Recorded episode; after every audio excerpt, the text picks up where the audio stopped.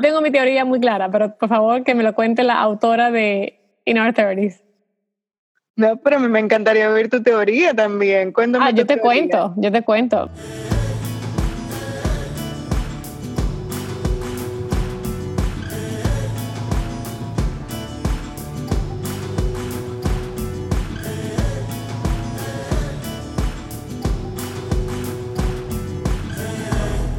Hola, les habla Mariel Corona. Bienvenidos a otro episodio de Después de las 8. Tristemente les hablo desde el epicentro de la pandemia, desde Miami. Esperando que podamos salir pronto de esto, por favor. Que podamos volver a vernos. Que nuestros hijos vuelvan a jugar con sus amigos. Juana extraña mucho a sus amigos. No olvidemos que está, está mayormente en nuestras manos que esto termine o sea una pesadilla interminable. Pero bueno, les dejo eso y a lo que vinimos. Yo tengo una invitada de lujo, es una compatriota dominicana que tiene muchos, muchos roles. Ella es madre de Luca de tres añitos, es coach y también es speaker. Viene de una larga carrera en la producción de eventos en vivo con créditos como Guns N' Roses y Ricky Martin y acaba de lanzar su primer libro, In Our Thirties, en el que habla nada más y nada menos de eso que pasa después de que cumplimos 30 que no nos pasa, ¿verdad? Bienvenida al podcast Laura's Groy. Hola, Laura. Hola, Mariel. ¿Cómo estás? Estoy bien, feliz, ya celebrando, celebrando este lanzamiento, compartiéndolo con gente chula como tú, muy, muy entusiasmada. Qué bueno, porque debe ser impresionante publicar un libro, ¿no? Me imagino la emoción. Sí, la verdad que publicarlo ya es, eh, la, más de la mitad del proceso ya está hecho. Escribirlo, cada paso ha sido bastante satisfactorio, pero tenerlo en la mano, poder compartirlo, definitivamente que es la parte más especial. Qué bueno, Laura. Óyeme, yo, mi primera inquietud obviamente es cómo se escribe un libro con un niño en casa. ¿Cómo es ese proceso de tener un niño de tres años que no está yendo a clases? Por favor, cuéntanos cómo se escribe un libro bajo esas circunstancias. Bueno, para mi fortuna y la de él, ya al momento de llegar esta pandemia y de cerrar las clases, ya el libro estaba terminado. Por suerte, eh, duré ocho años escribiéndolo, pero ya habían pasado esos años. Esta parte me ha tocado solamente en revisiones de diseño, en coordinación con Amazon y ese tipo de cosas. Si no, si hubiera entrado la pandemia y el cierre de clases y yo estuviera escribiendo, estoy segura que no estuviera ni a una palabra por día. bueno, por suerte se hizo antes, gracias a Dios. Exactamente. Óyeme, eh, antes de escribir, yo sé que vienes de una larga experiencia como coach y como speaker. ¿Qué, te llevó a ser coach? ¿Cómo, ¿Cómo se encamina uno por, ese, por esa rama? Mira, yo siempre quise tener una herramienta para ayudar, porque mis amigas desde chiquitas siempre, ay, hablemos y consejos, y uno informalmente le llamaba hasta terapia, pero nunca me sentí yo en la capacidad como que, ay, yo no sé, quizás la estoy aconsejando mal, eh, quizás, quién sabe, me siento responsable por sus decisiones, etcétera. Entonces, yo crecí leyendo muchos libros de autoayuda, mi papá es psicólogo, em, observando mucho este tipo de disciplinas pero esperando el momento prudente a nivel de, edad, de madurez, en yo poder ser coach, porque yo decía, nadie le va a hacer coach, nadie le va a hacer caso a una coach de 22 años ni de 25. Entonces, eh, con el perdón de las que puede haber por ahí, ¿no? Entonces, ya me fui cumpliendo sueños uno a uno, digamos. Eh, mi primer amor laboral, mi primera carrera, fueron los entretenimientos, los shows, los espectáculos, los eventos. Y fue un sueño hecho realidad trabajar en los espectáculos que yo amaba desde niña, lograr tener la oportunidad de trabajar con artistas que admiraba muchísimo. Pero la pasión se transforma, como nos transformamos los adultos también. Y después de 16 años de carrera dije, ¿sabes qué? Ya, ya es el momento de cambiar mi mensaje antes entretenía con mi mensaje, ahora quiero apoyar de otra manera. Y en eso fue que encontré la certificación en la Universidad de Miami y me decidí en convertirme en una coach profesional certificada. Que está buenísimo, pero luego tienes todavía otra, otra capa de profundidad, que es que trabajas con mujeres que buscan ser madres, porque eres también coach de fertilidad. Eso me, me parece genial, porque mira que, hay historias y mujeres que sufren para poder concebir ¿Cómo, cómo, ¿Qué te lleva a hacer eso tan bonito con, con, otras mujeres? De todas las cosas que yo he estado observando ya por ocho años en el desarrollo de, de la investigación para este libro, de todos los problemas frecuentes y comunes para esta década, el más común fue el de la fertilidad. El, el, reloj biológico, todo aquello, yo nunca imaginé que yo también iba a experimentar problemas en esta área. Y lo que me pasó fue que empecé a tener periodos irregulares a los 32 años. Y cuando investigamos fue lo que se llama el diagnóstico fue reserva ovárica disminuida, una menopausia prematura prácticamente. Sucede muy a menudo, ¿no? Yo he escuchado eso muchas veces antes. Sí, ahora me entero que es más frecuente de lo que creemos o más común de lo que creemos, pero en ese momento a mí se me cayó el mundo encima y imagínate a los 32 años que te digan que tus óvulos están contados y que tienes que tener tus hijos lo antes posible porque ni siquiera eres una candidata para fertilización in vitro. Entonces ahí empezó ya mi búsqueda personal, más allá del libro, empezó mi búsqueda personal de soluciones a esta, a esta situación de salud. Y ya al terminar todo este proceso, con una, gracias a Dios, con una criatura hermosísima que, que me dio la, la bendición de, de procrear y concebir, yo decidí, dije, mira, soy coach, tengo esta experiencia personal, mi audiencia ya la conozco, el único problema que yo le puedo de verdad apoyar a mi audiencia es en esto de la fertilidad. Y por eso me decidí a ser coach de fertilidad y estilo de vida. Debe ser tan poderoso ayudar a otras mujeres a, a lograr la fertilidad que no me lo puedo imaginar. Felicidades por ese lado, de verdad. Gracias. Es un, es un proceso muy satisfactorio. Yo me alegro en ese momento más que si fuera yo, porque ya yo no quiero más bebés, pero me alegro por los bebés de ella, definitivamente. Qué bonito. Oye, Lau, y yo creo que sé por qué, pero ¿por qué los 30? ¿Qué te lleva a escribir sobre una década, esta década en específico? Yo sé todo lo que trae esta década, la presión social, los cambios impresionantes que uno pasa en la vida durante los 30. Pero a ti, ¿qué te motiva hablar de esa década en específico? Mira, yo coincidencialmente, la mayoría de mis amigas son mayores que yo. Y la mayoría cumplió 30 antes que yo, obviamente. Entonces yo veía esta, esta ansiedad y este afán y esta pena de que, ay, ya voy a entrar a los 30 y ya, y no, y no me he casado y no he tenido mis hijos y mírame aquí donde estoy haciendo lo mismo que hace años. Y yo no entendía ese afán porque yo en ese momento tenía 22, 25 años. Y, y recuerdo como ahora una amiga que me decía en la oficina un día, ¡Ah! olvidé mandarle flores a Debbie en Nueva York. Y yo, ok, pero mándaselas. Sí, pero ya cumplió 30, imagínate. Y a mí se me olvidó. Y yo como, y yo, pero ¿cuál es el show? Y tú no sabes lo que significa para una mujer cumplir 30 años. Y a mí se me quedó grabado eso por años. Imagínate que yo tuviera 24 años en ese momento. Y se me quedó grabado eso.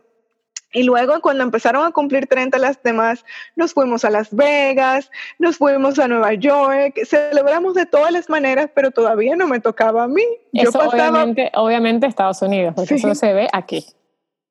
Sí, absolutamente. Eso se ve aquí. En Europa hay otro concepto, en Asia hay otro concepto, pero sí, este, este festival extravaganza de los 30 se ve aquí sobre todo. Entonces, cuando me tocó a mí, que me encuentro en esta situación totalmente diversa, eh, como contemplando abandonar una de mis ciudades preferidas que había decidido vivirla Miami para irme a Nicaragua, el segundo país más pobre del continente. Me encuentro renunciando a mi trabajo en una compañía global de entretenimiento muy poderosa. estoy renunciando para irme un año sabático, entre comillas. Me encuentro sin hijos, me encuentro con un matrimonio que apenas comenzaba, prácticamente tenía dos o tres años de casada nada más, pero estaba bien, estaba feliz y, y, estaba tranquila, no tenía esa ansiedad y era lo que yo quería compartir con mis amigas, pero en ese momento en lo que yo dije, ok, yo no las voy a convencer, simplemente escribamos, desahóguense. Y nada, lo ponemos en Facebook, hacemos, hacemos un, un manifiesto público y que va, cuando me llegaron aquellas piezas, yo dije, no, pero esto es de lujo, vamos a hacer un blog. Hago un paréntesis para decir que tú hiciste una convocatoria a través de tus redes para que chicas de todo el mundo eh, sometieran sus historias sobre la, la vida en los 30, ¿no?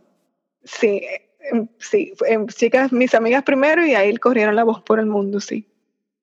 ¿Y qué te sorprendió de ese grupo de historias? O sea, ¿qué, ¿qué, pudiste ver de unas regiones del mundo versus las otras que, ya, que, que no conocías? ¿Qué, ¿Cuál fueron tus, tu, obviamente está el libro para leer todos tus findings, pero a ti personalmente, ¿qué te impactó de primera cuando leíste tantas historias diferentes? Mira, Mariel, lo primero es el poder de la colaboración. Yo puse esto en una línea, en un post, así como en Facebook, en ese momento solo existía Facebook o yo solo usaba Facebook y era como expliqué lo que quería hacer, inmediatamente me empezaron a llegar escritos de mis amigas y lo hice en un proceso muy formal, tenían que firmarme un, relevo, tenían que mandarme fotos, tenían que autorizarme varias cosas y todo el mundo cumplió todo. Todos te entregaron la vida, los derechos. Todo por el libro. sí, felices, felices. Luego ella para que después digan que las mujeres no, perdón que te interrumpa, para que después digan que las mujeres no ayudan a las mujeres, ¿ah? Totalmente, ahí se cayó esa idea. Luego, ellas mismas compartieron a su vez en sus redes y ahí empezamos a conectar. Y cuando yo vi lo maravilloso que estaba sucediendo, yo dije, no, yo lo voy a publicar, lo voy a publicar en un blog. Y los primeros ensayos salieron el día que yo cumplí 30, el 18 de agosto del 2012 salieron los primeros ensayos de ese blog. Cuando surge el blog, entonces ya en la blogosfera empiezan a llegar mensajes a nivel internacional, gente que yo no conocía empieza a escribir. Y yo me quedo como, wow, ahora sí que se puso bueno esto. Y en ese momento yo vi que tenía algo valiosísimo en las manos y dije, ok, mira, lo que voy a hacer es completar los continentes. Me fijaba si me hacía falta alguien de Asia, si me hacía falta alguien de Australia. Y me completé eh, todo el mundo y cuando vi dije, no, esto hay que publicarlo. Pero ¿qué pasa? Ellos hicieron su tarea antes que yo. Luego me tocaba escribir a mí y ahí fue que se puso dura la cosa. Ahí fue que duré siete años para acabar de escribir. O sea, el libro se empezó a escribir antes, mucho antes de que naciera Luca. Totalmente. El libro se empezó a escribir a mis 29, a pocos meses de yo cumplir 30 y lo voy a publicar ahora a los 37. Pero ¿sabes qué? Tenía que ser así. Yo tenía que vivir todo eso de lo que hablo ahí para que tuviera sentido. No puedo hablar de los 30 a los 29. Tenía que vivir cada una de esas crisis, pasar por cada una de esas tormentas y satisfacciones y bendiciones para luego ahora poder dar fe y testimonio de todo lo que sucede en los 30 y más.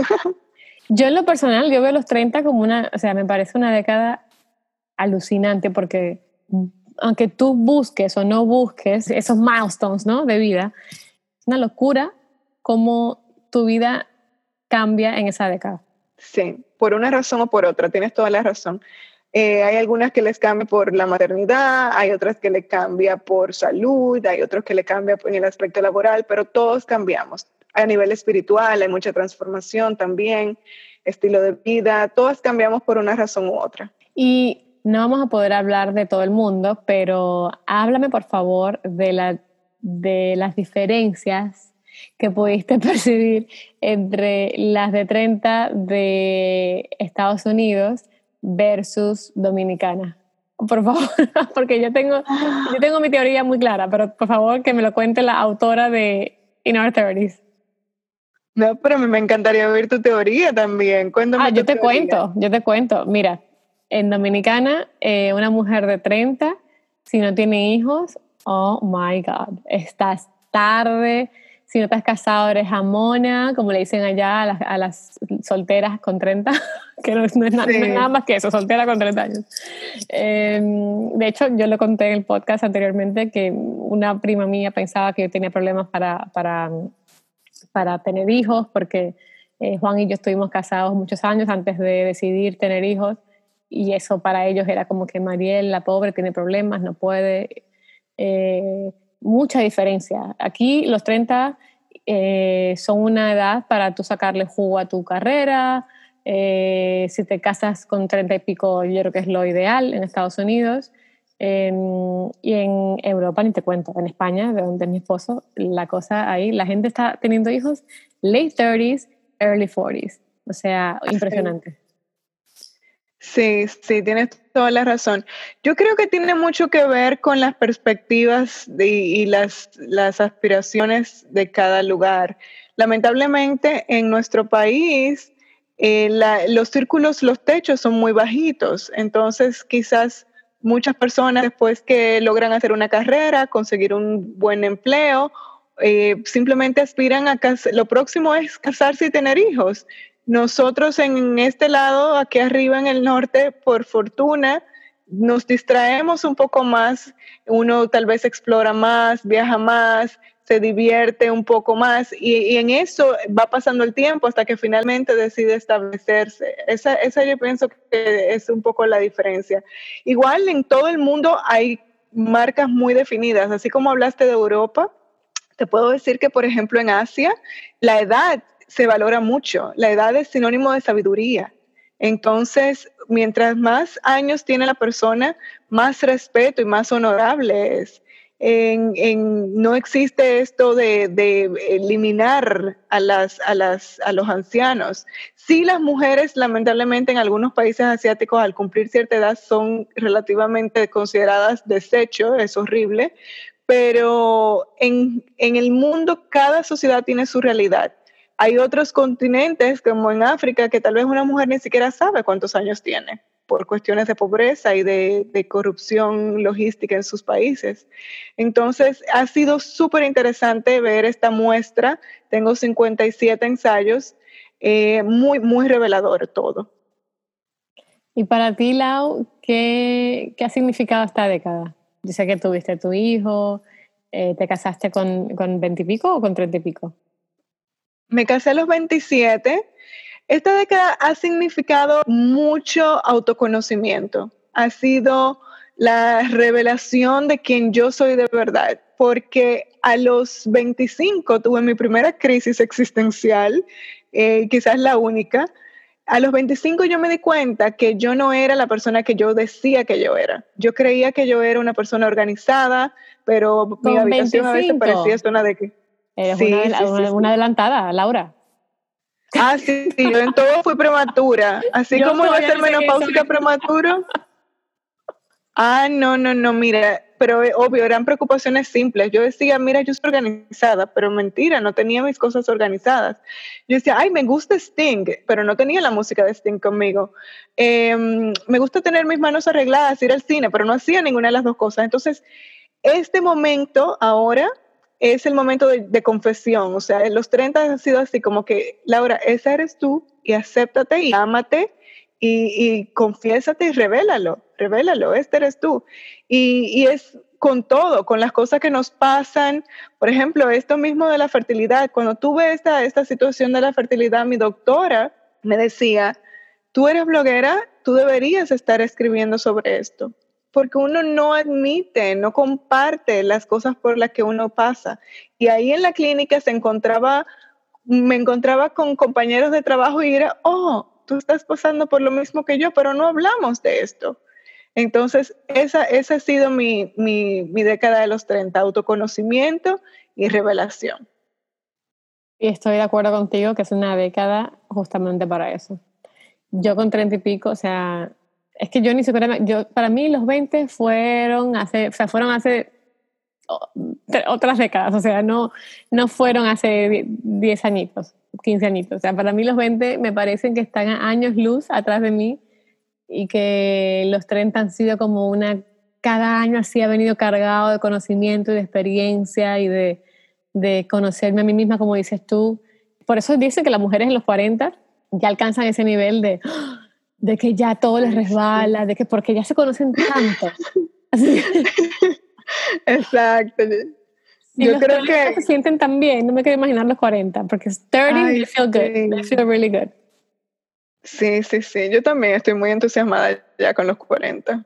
¿Qué te falta por lograr a ti en esta década de los 30, según, según tus parámetros y tus barras personales? Mira, relajarme más, relajarme más. me he relajado bastante. Sí, me he relajado bastante, pero todavía hay cositas que, que me atormentan. Quiero ser más, vivir más en el presente. Y se oye cliché y todo, pero es un ejercicio constante, constante, constante.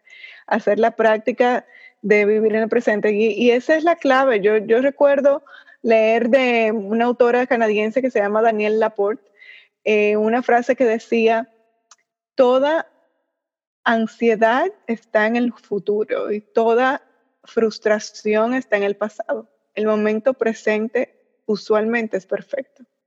Usualmente, a menos que uno esté en dolor, el momento presente es perfecto. Entonces, así sea cuando me desenredo el pelo, cuando me cepillo los dientes, cuando, cuando esa, esa presencia, lo que se llama en inglés mindfulness, eso es lo que me falta me faltan muchas cosas, pero eso es lo que, eso es lo que más me, me gustaría lograr.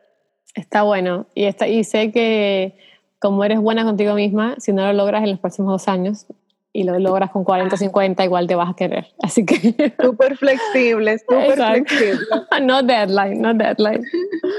Esto es una corporación, por favor.